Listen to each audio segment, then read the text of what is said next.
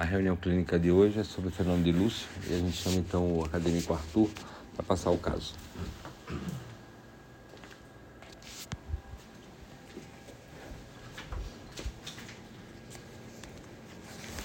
Opa, bom dia, gente. Então, eu sou o Arthur, vou apresentar o caso Fenômeno de Lúcio. Então, JGV, de 68 anos, masculino, procedente de Francisco Beltrão e trabalhador rural, internou há cerca de um mês por lesão infectada em face posterior de tornozelo esquerdo, com exposição de tendão de Aquiles. Foi administrado na ocasião amoxicilina e clavulanato e no dia seguinte o paciente acordou com máculas purpúreas em membros superiores, inferiores, abdômen, tronco, hélice lóbulo de orelhas e palpava o dorso. Na ocasião ele negou dor ou outros sintomas e se encontrava febril, e ele negou episódios prévios.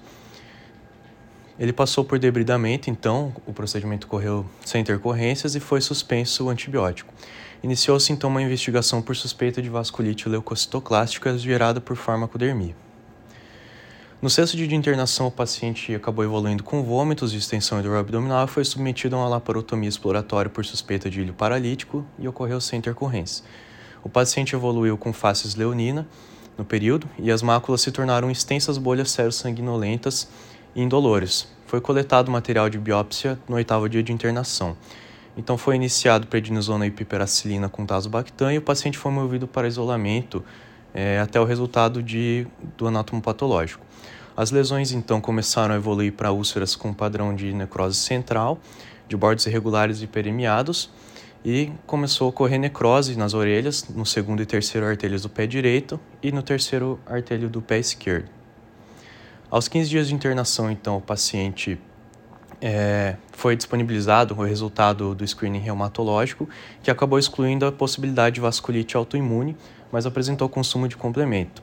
Foi levantada a hipótese de fenômeno de Lúcio, então, e foi prescrito vancomicina e mantido a prednisona, só feita a manutenção de dose.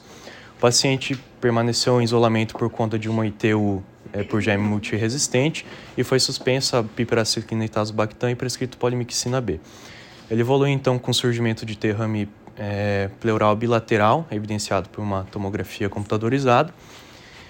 E o laudo da biópsia saiu nesse período, mas não pôde é, avaliar a vasculite por ausência de derme na amostra. Então foi necessário, aos 22 dias de internação do paciente, uma nova coleta de, de biópsia. No período, então, o paciente acabou evoluindo com a necrose das lesões e descamação da pele adjacente, com secreção purulenta e fibrinosa. Ele estava oligúrico e houve um aumento do derrame pleural e dos sinais de congestão pulmonar. Aos 27 dias de internação, houve uma deiscência em segmento infraumbilical da ferida operatória, com evisceração e foi necessária uma ressutura. No dia seguinte, o paciente foi encaminhado ao UTI por choque séptico com necessidade de intubação. Aos 28 dias de internação, saiu o resultado da segunda biópsia, que confirmou o fenômeno de Lúcio, e no dia seguinte o paciente veio a óbito por entrar em uma PCR em assistolia. Quando a história pregressa do paciente, ele era portador de RAS e diabetes do tipo 2, ele fazia uso de hidroclorotiazida, clonidina e metformina, ele era ex-tabagista, tinha cessado há dois anos, fumava um maço dia, negou etilismo, negou alergias e negou cirurgias prévias. Quanto aos exames aqui laboratoriais, é, a gente vê principalmente uma, as alterações do primeiro para o segundo dia de internação, é, dos leucócitos que estavam em 6.200 subiram para 3.200, as plaquetas que caíram de 146 mil para 117 mil, o tempo de protombina que foi de 15 segundos para 20 segundos, o TTP foi de 18 para 30 segundos. E o PCR que se elevou de 55 para 76. Quanto aos screening hematológico que foi feito no 12º dia de internação do paciente, ANCA-P deu não reagente, ANCA-C também, anti-DNA é, dupla hélice também não reagente, o C3 deu 88, que está praticamente no limite inferior de referência, o C4 15, que está abaixo do nível de referência consumido, e o CH50 também consumido. FAN, anti-SM, anti-SSA e anti-SSB também não reagentes. No laudo anatomopatológico da segunda biópsia, que foi coletada no 22º dia de internação do paciente, constava que o fragmento de pele tinha vasculite aguda leucocitoclástica associada a infiltrado estiocitário perivascular e hipodérmico, e os achados eram compatíveis com a hipótese levantada de fenômeno de Lúcio. Aqui então a gente tem as imagens do caso do primeiro dia. A gente pode ver as máculas purpúreas que surgiram em membros inferiores, ali em abdômen também. Essa foto foi tirada no sétimo dia de internação do paciente, né? Sexto dia de surgimento das lesões, quando elas começaram a se tornar mais bolhosas, com um conteúdo sério sanguinolento. Essa foto foi tirada no 15º dia de internação, mostram ali lesões periorbitais, começou a ver a necrose das áreas afetadas na orelha, hélice e parte do lobo, bilateral, e é, em abdômen do paciente. Começou também já a necrosar, mas ainda não havia havido é, a deiscência da, da sutura. E essa foto foi tirada nos últimos dias do paciente, não tenho exatamente o dia que foi tirado, mas foi perto da, da última semana. Mostra então a evolução das lesões com é, queda da derme necrosada, uh, o aparecimento de secreção purulenta. E no abdômen você vê também a piora de necrose em comparação com a outra foto. E é isso. Alguma questão? Ah, alguém tem alguma pergunta? A doutora Samira quer fazer algum comentário do caso? Depois. depois? Você quer comentar agora? É, comenta do caso, eu vou do caso. Então, assim, esse paciente inicialmente, né, só para deixar bem claro o início da história. Ele veio até o hospital, ele foi encaminhado para cá devido a uma lesão infectada no tornozelo e ele veio para debridamento pela cirurgia vascular. Foi esse o motivo dele ter vindo para enfermaria, para o hospital internou no dia, no dia anterior, no dia seguinte ele teria o procedimento cirúrgico é, programado. E durante a manhã, na visita, cedo, por volta das 6, 7 horas da manhã, paciente sem queixas, sem alterações de pele identificáveis ou que chamassem muita atenção do, do médico rotineiro, da vascular, e após algumas horas de evolução, após a medicação que foi feita, enfim, o paciente apresentou essas lesões violáceas. Então, tiveram horas de evolução. Essas lesões aqui não tem mais do que 6 horas de evolução no paciente na enfermaria. O que, que tinha sido feito de diferente? Né? Então, o paciente tinha internado, tinha sido iniciado antibiótico, amoxicilina com clavulanato e, e clindamicina, e uh, os medicamentos né, habituais, heparina não profilática para prevenção do evento tromboembólico, AS, enfim, os medicamentos que ele já, já utilizava. Primeira hipótese, né, quando a gente vê um paciente com, uma, com lesões violáceas agudas, parecia que ele estava moteado, quando a gente vê né, aquela lesão bem característica. É, parece livido, não, tinha, não tinha dor, né, não tinha alteração no nível de consciência, não tinha alteração nenhuma, não estava séptico. É, o que, que a gente pode pensar? Uma reação à hipersensibilidade. A primeira coisa que me veio à cabeça foi isso. O paciente está fazendo uma reação de hipersensibilidade, provavelmente algum medicamento, enfim, vamos começar, é, vamos pedir os exames de laboratório. Nos primeiros exames, a única alteração que chamou muita atenção foi a queda abrupta das plaquetas. De 140, 150 veio para 117, 120, né? Uhum. É aí, ó. 146 veio para 117. E a leucocitose, né? Que tinha um discreto desvio à esquerda, mas nada é, que justificasse as lesões. E aí, paciente estável foi para para cirurgia. Foi para cirurgia, fez o debridamento, todo mundo aquela coisa que depois que eu fecho o diagnóstico aí diz: "Ah, agora tudo faz sentido". Pele mais espessa, aquelas faces dele que te chamavam um pouco a atenção, mas que ninguém deu né, muita importância no início do quadro.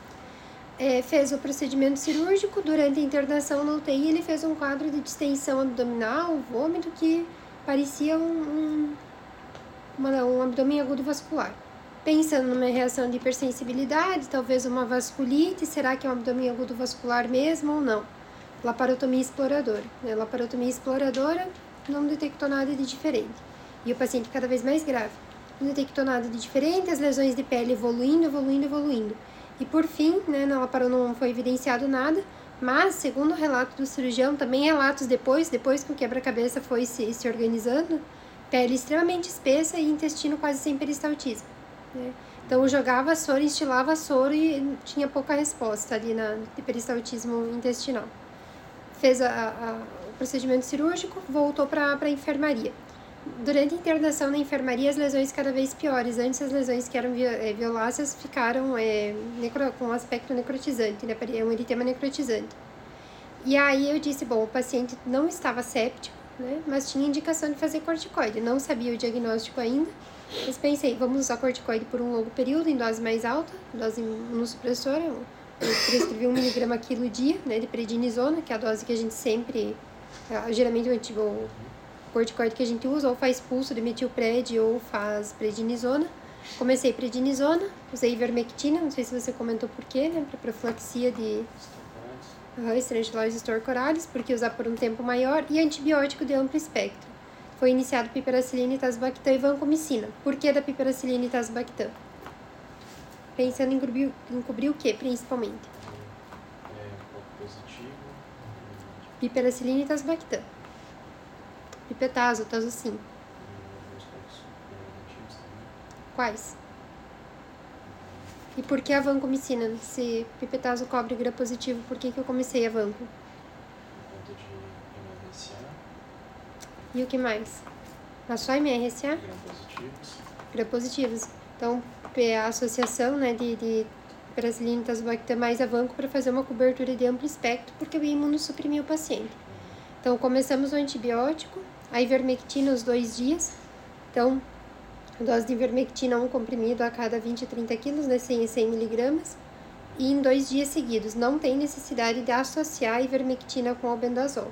Tá? Ou, é, ou usa um ou usa o outro, porque né, só usa o albendazol associado no caso de superinfecção. E aí, o paciente é, não apresentou mais piora das lesões. Né, manteve mais, é, assim, não estava bem, mas também não estava aumentando e as lesões começaram a entrar em processo de cicatrização. Só que ele tinha uma incisão extensa no abdômen, né, como dá para ver na última foto ali. E após alguns dias saiu o resultado das culturas dele, tinha acineto na, na urina, né? Aí você lembra qual antibiótico foi prescrito? Polymyxina B, né? É, era pseudomonas? Uhum. Mas e por que que usou ipipetazo não cobre não cobre não cobre pseudomonas? Pipetazo não cobre pseudomonas? Mas e por que, que foi polimixina? Ah, porque ele era muito resistente. Ele só tinha. Ele era resistente ao carbapenema também. É. é por isso que E o isolamento dele, por que, que, por que, que justificaria? Tanto por. É, se pensasse, se não. Assim, ó, tá, tem duas situações pelo isolamento dele, né? Isolamento de contato. Além da infecção de pele, o isolamento primeiro, inicialmente, um isolamento reverso pelas lesões, a gente não sabia o que, que era ainda, mas isolamento reverso, tratar como um grande queimado. Não que tenha que isolar todo o grande queimado, mas ele tinha lesões extremamente extensas e secretivas. E, além disso, se fosse pelo, pelos, pelas culturas dele, por que você isolaria? Não, mas por quê? O que, que justifica? O que, que você tem que falar para CCIH? Eu quero isolar o paciente por causa disso, tirando a parte das lesões. Toda pseudomona a gente isola? Resistente a? Carbapenema. Tá. Então a justificativa é nem toda pseudomona, nem toda cineto isola, só se for resistente ao, ao carbapenema. Tá? Então ele ficou em, permaneceu em quarto de isolamento, até que no fim das contas ele começou a ter tosse, tosse, tosse, muito tempo, né, de computador dorsal, fez um, é, é, uma infecção respiratória muito provavelmente e eviscerou. E aí depois que eviscerou, cheque séptico foi a cascata que deu tudo errado. E acabou indo, indo a óbito, agravou demais o caso e não teve, não teve mais como reverter. Uma coisa que, diz, que a gente né, é, chama muito atenção é que todas essas lesões, o que, que, ele, o que, que ele se queixava das lesões? O que, que te chamou a atenção? Bom, é, quando eu conversei com ele, ele disse que não doía, que elas não eram dolorosas, uhum. né? Então...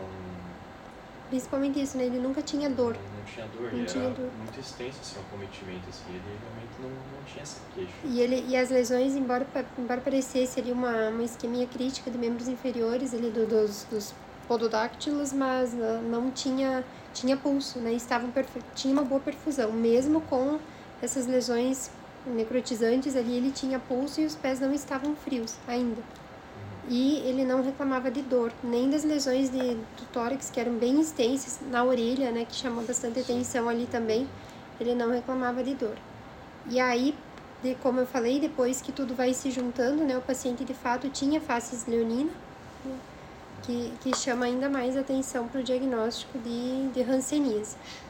E aí o, o resultado do, da biópsia dele veio bem, bem esclarecedor. E muito provavelmente o que facilitou né, o diagnóstico foi ter discutido com o patologista, porque não é um, um evento comum. E aí nós questionamos um infectologista lá, um médico que faz o ambulatório de, de Hanseníase, enfim, um médico de Curitiba, da, da CESA, que tem um, uma propriedade maior para nos falar sobre as reações rancêmicas, né, que o fenômeno de Lúcio é uma reação rancêmica tipo 2. E a, a, o tratamento é corticoide e em alguns casos se usa talidomida. É, foi uma dúvida que nós tínhamos se tinha ou não indicação de usar talidomida. E você chegou a pesquisar quando que usa? É, eu vi algo relacionado à gestação. Não, não, não, que não usa.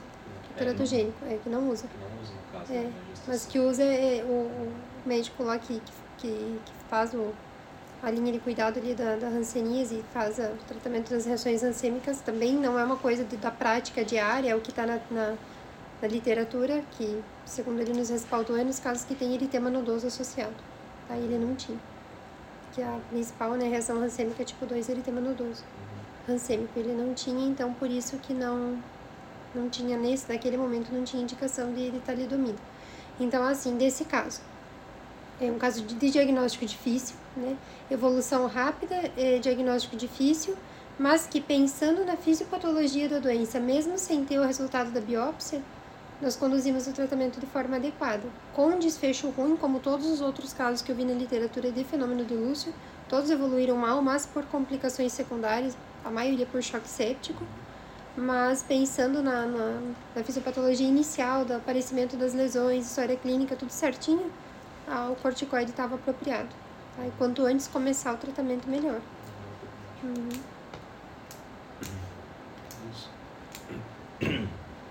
Queria perguntar para o Zini se ele, ele, o que, que, ele acha, já que ele estudou sobre o caso, por que, que, que, que eh, se ele tinha episódios de, de, doença de Hansen, já tinha alguma, alguma, é, alguma investigação sobre isso? Como assim? MH. Ele tinha algum diagnóstico? Já, alguém já tinha feito? Ele já tinha procurado? Alguma lesão apareceu no passado? Ele já teve alguma Provavelmente não, até porque ele não referiu nenhum episódio anterior e por se tratar mesmo da fisiopatologia do fenômeno de Lúcio, ele geralmente ocorre de início súbito e a pessoa pode estar convivendo com a doença por anos, às vezes 3, 4 anos, e geralmente ele é precipitado por algum fator desencadeante, né? Pode ser a gestação é um deles, mas no caso medicação ou mesmo é, exposição ao agente, alguma alteração imune. Uhum. É, e o importante de, de, desse caso é, é, justamente isso, essa, essa diminuição de sensibilidade, ou ausência, ou é, a gente não, não, fez uma avaliação correta da sensibilidade do paciente. Inclusive no dia da biópsia, ele, ele quando, quando a gente, quem fez fui eu, na, a, a biópsia, na, na, infiltração mesmo já da pele, ele já não sentia dor. E a pele ela tinha uma característica muito é, espessa, espessa o, o subcutâneo dele era, era muito pobre vascular, então ele tem uma, uma, uma um aspecto assim bem é, fora do, do, padrão normal. E essa e, e por nenhum momento ele se queixou de dor. Né? Então a gente sabe que o que Hansen, o, o grande é, sintomatologia dela é, é diminuição da sensibilidade tátil térmico dolorosa, principalmente na, na parte distal. É isso aí. Então a gente chama então o, Gabardo, o Arthur, para falar sobre o artigo.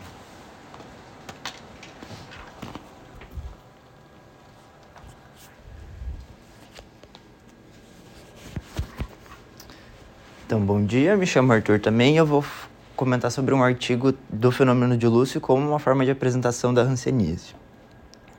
Pode passar. Tá, ah, não, tá aqui.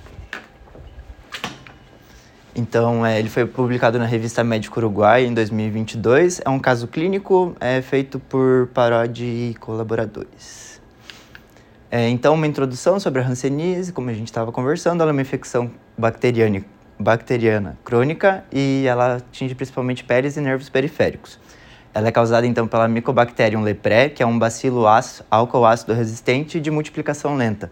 Por isso que o período de incubação, início de sintomas e é, até essa, esse caráter latente da doença, ele demora para aparecer. Então, a literatura fala de meses, anos e décadas até para o surgimento de algum sintoma conhecido. A transmissão é por contato frequente com a secreção de via respiratória. É, Discute-se ainda a possibilidade de transmissão com objetos contaminados. É, ainda traz um estigma social muito grande. Ela historicamente já sabe, porque está atrelada a uma população mais carente. É, então, existe um estigma social ainda muito importante e incapacitante por causa de algumas sequelas nos pacientes que conseguem ser curados, né? É, entretanto, ela tem cura, se ela for diagnosticada e tratada principalmente de forma precoce e as suas complicações também. É, como é uma doença que vai depender da resposta inflamatória do hospedeiro, a gravidade dos sintomas e o aspecto clínico, né, o espectro clínico dela, também vai é, depender da resposta imune. É, em, em, relação a classificações, existem algumas propostas. É, existe a classificação, o artigo trouxe duas específicas, que é de Ridley-Jopping. Ela é uma classificação com base na resposta imune e ela propõe dois polos importantes, que é o polo tuberculoide, que é a doença mais é, menos intensa, é a doença mais sóbria, e o polo lepromatoso, a lepra lepromatosa, que é a doença mais viva, com, a, com lesões mais importantes, mais extensas. E como existem padrões intermediários dessa resposta imune, também foi proposta as formas borderlines, então, é, consiste na borderline tuberculoide, borderline borderline e borderline lepromatose. É, a OMS, entretanto, ela propôs uma classificação conforme a, a, a apresentação clínica do paciente. Então, é, ela é dividida em formas paucibacilares e multibacilares. As paucibacilares vão ter até cinco lesões cutâneas, a baciloscopia de esfregaço de pele ela vai ser negativa e até um nervo periférico vai ser afetado. As formas multibacilares contêm mais de cinco lesões cutâneas, a baciloscopia de esfregaço de pele é positivo e existe mais de um nervo periférico afetado. É, como é uma doença crônica e ela tem esse estado que demora para ela ter a, a, a, o surgimento de sintomas, é, algumas reações imunológicas que são induzidas por gatilhos, que nem foi comentado sobre é, gravidez, alguma gestação, é, gravidez, inflamações, é, cirurgias, elas podem é, servir de gatilho e desencadear esses estados reacionais, que são estados agudos e súbitos de surgimento de lesões. O, entre esses tipos né, de estados reacionais, existem o tipo 1, que é conhecido como uma reação reversa, o tipo 2, que é o que nós estávamos comentando, é o tipo de eritema nodoso leproso, e o fenômeno de Lúcio, que para alguns autores é, ele, é, ele é encarado como um tipo 2, mas por ele ser específico em, algum, em alguns aspectos, ele também pode ser considerado um estado racional é, à parte. Uh, em relação então à epidemiologia, globalmente foi esta, é, estabelecida uma meta para que em 2000 é, a hanseníase fosse eliminada como um problema de saúde pública. É, muitos países conseguiram, mas nem todos, como a gente sabe até hoje. É, como é uma revista uruguaia, né, eles trouxeram para o panorama do Uruguai. Então, o Uruguai conseguiu eliminar como problema de saúde pública em 88. Ele é hoje um país de baixa incidência. É, nos últimos cinco anos, é, foram descritos 29 casos, sendo desses 29 casos, 28 de forma multibacilar. A idade média dos pacientes era de 66 anos e não houve pacientes com menos de 15 anos. E em 2019, num panorama mundial, foram 202 mil casos, desses 30 mil basicamente na América Latina, e esse, mais de 93% desses casos na América Latina vieram do Brasil. É, então, ao paciente do caso clínico relatado, é um paciente masculino de 57 anos, tabagista, sem algum antecedente clínico relevante para o caso. Ele apresentou uma dermatose disseminada, bilateral e simétrica na cabeça, no tronco membros superiores e membros inferiores. Essa dermatose era caracterizada como máculas e placas eritemato-violáceas compatíveis com o livedo racemoso, que é a forma de apresentação clínica é, é, resulta resultante da inflamação no local. Ah, e a disseminação ascendente, ah, os primeiros lugares a terem lesões, então, foram é, os membros inferiores, extremidades, e teve uma forma de disseminação ascendente. As lesões mais antigas, que são essas em membros inferiores, são aquelas que estão em pior estado. já tem outras infecções, elas já estão cerando, necrosando. É, no caso, então, segundo e terceiro pododáctilos do pé esquerdo, e ele tem uma amputação de falange distal no hálux esquerdo, que já tem anos de evolução. É, ele apresentava, então, a face lepromatosa ou face leonina, que ela é caracterizada pelo nariz em cela e infiltração nos lóbulos das orelhas. Então, aqui é a foto do membro inferior no momento da, da admissão do paciente. É, aqui são os segundo e terceiro pododáctilos já é, necrosando e a amputação de primeiro dedo. Ah, aqui tem um aspecto então das lesões que são violáceas já, mas elas começam um pouco mais eritematosas e essas aqui elas já estão necrosando e é, elas já estão espessas com, e volumosas também, com algumas é, bolhas. E em relação ao exame neurológico, então, ele tinha o nervo ulnar palpável bilateralmente e ele tinha o nervo tibial palpável em face à pupilite direita, porque os, a, os nervos ficaram mais espessos por conta da inflamação. É, ele também então apresentou uma hipoestesia térmica e dolorosa em mãos e pés. E esses são os resultados de exame de laboratório da admissão do paciente. Então ele apresentou uma leucocitose, PCR ligeiramente aumentada, o TTPA dele estava bastante aumentado, fibrinogênio também. É, o VDRL deu uma cicatriz de, de, de, de infecção, mas é, a gente vai ver, eu vou comentar um pouco depois, que a hanseníase pode trazer falsos positivos no VDRL. É, e aí o THPA dele não foi não reagente, né? Não tinha uma infecção vigente. É, o anticoagulante lúpico dele foi positivo, né? O, o, anti, o autoanticorpo. O fator reumatoide dele deu um ligeiramente positivo, ele não é fortemente positivo, mas já é um valor que é, prevê positividade. A proteinograma dele deu albumina em 49,9 Ainda não é um valor tão baixo, mas a albumina, é, consumo de albumina é um dos, um dos, dos sinais clínicos. Ah, ele também apresentou hipergamaglobulinemia policlonal, ela é presente em algumas doenças autoimunes. Ele teve é, um consumo de C3, um consumo de complemento, e os testes de FAM, ANCA, HIV, hepatite B e C e crioglobulina foram negativos. Serve como um diagnóstico diferencial. É, então, o diagnóstico clínico ele foi baseado em na dermatose que ele apresentou, as faces características, face leonina, é, o comprometimento neuro, neurológico periférico das mãos e pés e dados epidemiológicos, porque ele era de uma região do Uruguai que tinha mais incidência em comparação às outras regiões do Uruguai. É, e a confirmação precisa do diagnóstico histopatológico, que é com esfregaço da pele, a coloração de hematoxinina e eosina, ela vai revelar então infiltrações, lesões de parede, é, parede de vasos e tromboses em vasos de pequeno calibre. A, a coloração de fitfaraco, ele vai demonstrar então os bacilos ácido, é, álcool ácido resistentes, que são bem característicos da micobactéria. Então, aqui a gente tem é, os infiltrados de é, estócitos, linfócitos e neutrófilos, e aqui que eu vi era um bacilo é, ácido álcool resistente identificável. É, então, o caso foi notificado ao órgão competente. O Uruguai tem um órgão específico para tuberculose e hanseníase. É, ele foi tratado com rifampicina, clofazimina, dapsona e prednisona. Prednisona pela reação lúpica. É, lúpica, reação é, hansêmica é, ele teve evolução positiva das lesões dermatológicas. Positivas no sentido de que as lesões necrosantes, as lesões mais graves, não é, tiveram resolução. Porém, ele ficou com cicatrizes fibrosadas e procômicas estreladas. Elas são, essa cicatriz estrelada ela é típica de lesões rancênicas. E ele teve sequelas neurológicas, né? Hipostesia de mãos e pés.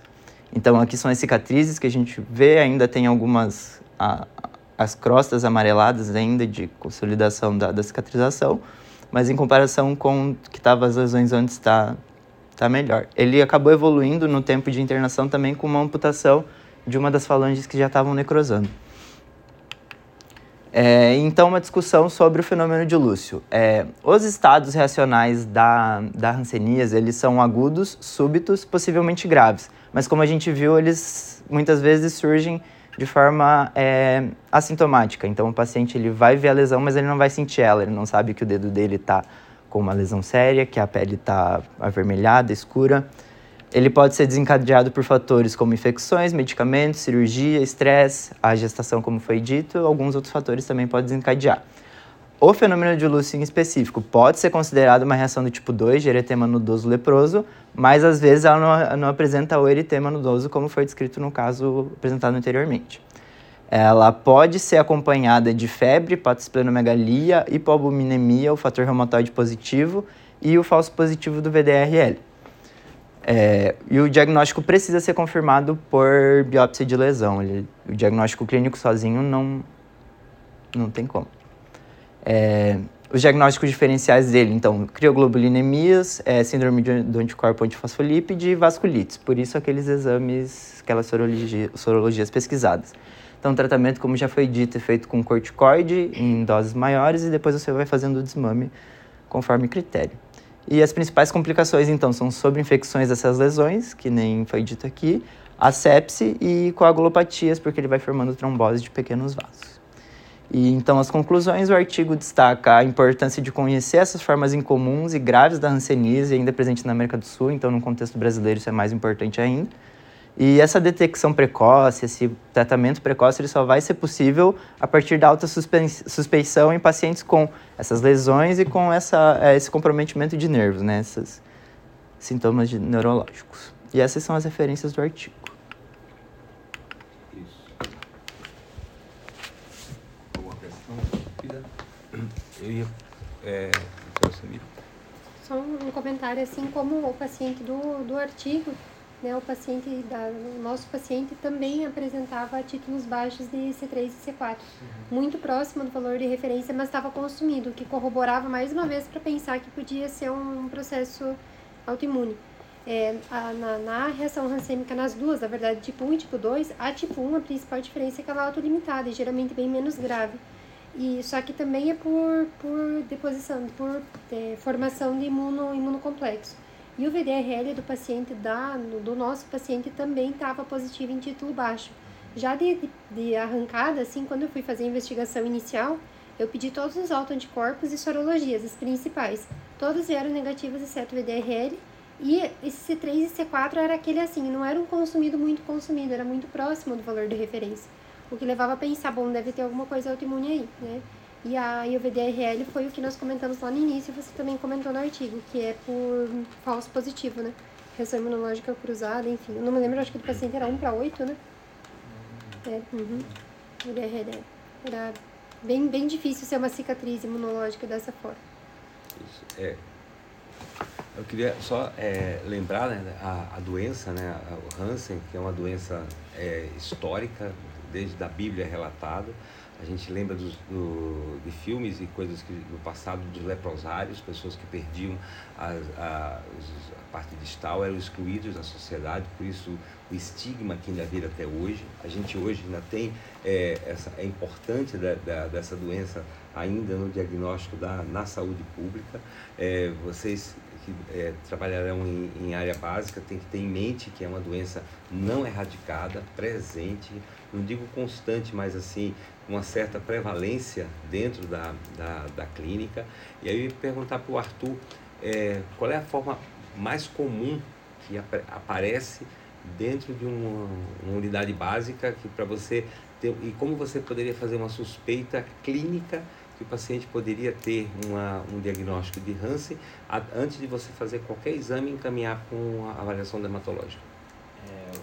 Essas lesões de pele e nervos periféricos, elas geralmente as, as lesões acompanham ao dermátomo do nervo afetado.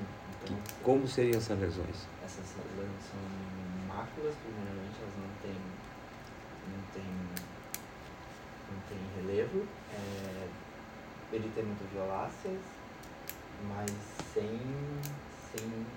Diminuição de sensibilidade. É. Você tem lesões hipocrômicas perda de sensibilidade. Então, é, são, são manchas que, que, que surgem, na, podem ser máculas, podem ser pápulas, mas a forma mais comum que passa desapercebidos são manchas, quando você faz o exame físico do paciente ó, e identifica lesões, são, são manchas hipocrômicas é, com ausência de sensibilidade setorial apenas naquele local onde está a lesão.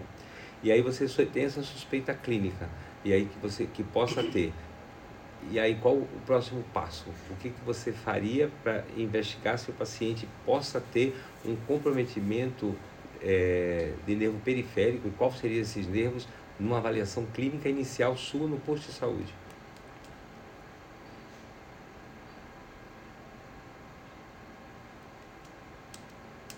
Nervo periférico.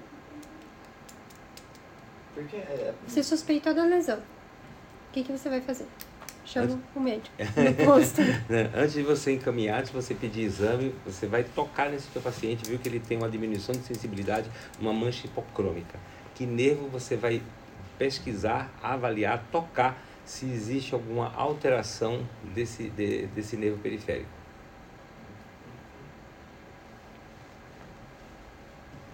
Não? Alguém? Ah. Ele Hum? Sim, qual? Qual nervo? Mais comum. Os mais. Os periféricos. Qual? mas- Sim, qual? Uhum. Ulnar, sim, ulnar. Ulnar, você palpa o nervo ulnar, você vai ver espessamento do nervo ulnar. E aonde você palpou palpa o vital? É, aí, na- na- exatamente, nesse, nesse ponto, você pode fazer até o tinel nele, né? você vai ter uma, uma, uma positividade. Existe o espessamento do nervo ulnar. Esse é um. Beleza. Tem mais um. Ele falou no artigo, eu acho que ele tem um nome diferente, mas ele falava em nervo poplite externo. E aí eu falei. É, não, palpite externo não. É, é, é, é- seria, digamos assim, o terceiro ou o quarto. Mas Uhum. se você pensar dos mais comuns, é o nervo ulnar e tem mais um. É o retroauricular. Você tem um espessamento do nervo retroauricular, ele é, é, você passa desapercebido, você, você palpa ele aqui atrás e você vai identificar um, ele está espessado, porque a parte é, do nervo, como ela vai ter uma isquemia, então a, a, a parte mais periférica dele, ele, ele tem a cápsula dele ele fica engrossada. Tanto é que muitas vezes a gente faz o, o diagnóstico, é biópsia de nervo, não biópsia de nervo, é a cápsula que envolve. E o diagnóstico acaba sendo por aí por infiltração do bacilo nesse local. Por isso que você tem alterações de sensibilidade, porque ele, ele tem uma predileção pela, pelos nervos periféricos. Alguma coisa mais? Então a gente encerra aqui a reunião de hoje. Oi, parece que a